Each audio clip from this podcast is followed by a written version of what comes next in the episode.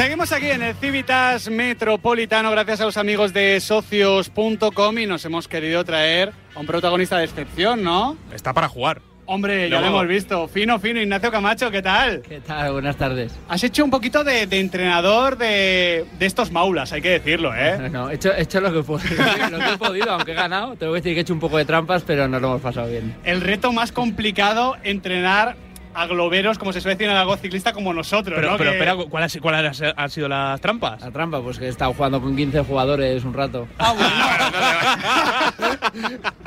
Ignacio Camacho revoluciona el fútbol, la nueva táctica 7-4-1, más Claro, sí, sí. Bueno, eh, Ignacio, ya que, ya que, estamos contigo, eh, te queremos preguntar un poquito por, por esta buena dinámica del Atlético de Madrid que estamos viendo ahora es el mejor equipo de la liga a día de hoy, lo estamos viendo, ¿no? Disfrutando también sobre el terreno de juego. Sí, yo creo sobre todo, aparte evidentemente de los resultados, que al final es lo más importante, creo que ha habido un cambio ¿no? de, juego, eh, de sensaciones, eh, incluso yo creo que los propios jugadores los podrán decir que se sienten mucho más cómodos y bueno, y lo bueno sobre todo es que también pues eh, tienen resultados. O sea, al final cuando tú juegas bien al fútbol y, y no consigues la victoria no vale para nada, pero sin embargo se está viendo un equipo que tiene mucho, mucho más balón, mucho más protagonismo con él y, bueno, y sobre todo que, se suelen llevar los tres puntos. ¿Qué nos puedes contar de, Antoine? Que no sepamos, que no veamos nosotros con nuestros ojos de periodista y tú desde dentro sí. No, bueno, yo creo que sobre todo es un jugador diferencial. Son esos jugadores que, aparecen en los momentos eh, importantes, que te dan pues ese puntito de calidad, de diferencia. Yo me acuerdo mucho, yo lo, recuerdo con, con Isco, ¿no? En, mi época en el mm. Málaga, pues son jugadores diferentes que parece que no están y en un momento es capaz de, bueno, pues te, te, te soluciona el partido. De ese Málaga sigue todavía en activo Joaquín, ¿eh?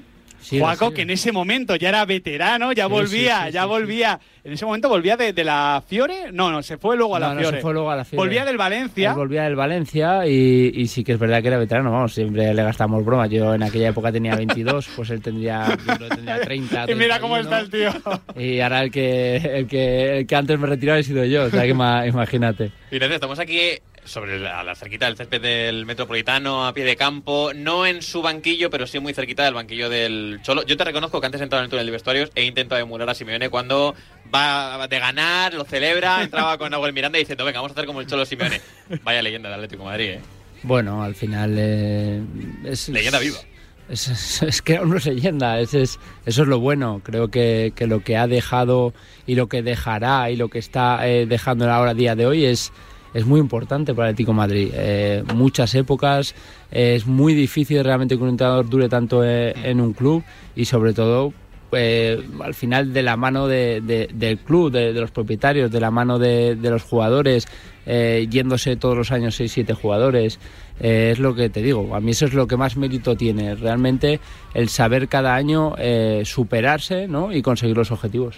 Eh, te tenemos, Ignacio, trabajando aquí en el, Atlético de Madrid. Hemos hablado de lo que ha sido el Atlético de Madrid, pero lo que está por venir también es muy positivo porque a nivel de cantera se está trabajando bien, porque hay varios canteranos en equipos de la liga que tienen posibilidades de jugar aquí el año que viene y, además... Mira, eh, Pablo Barrios. No, no, y, bueno, y te iba, a comentar sobre el eh, juvenil que ha estado a puntito de meterse en la Final Four de la, de la Youth League. El trabajo de cantera, lo que viene por delante también es muy positivo.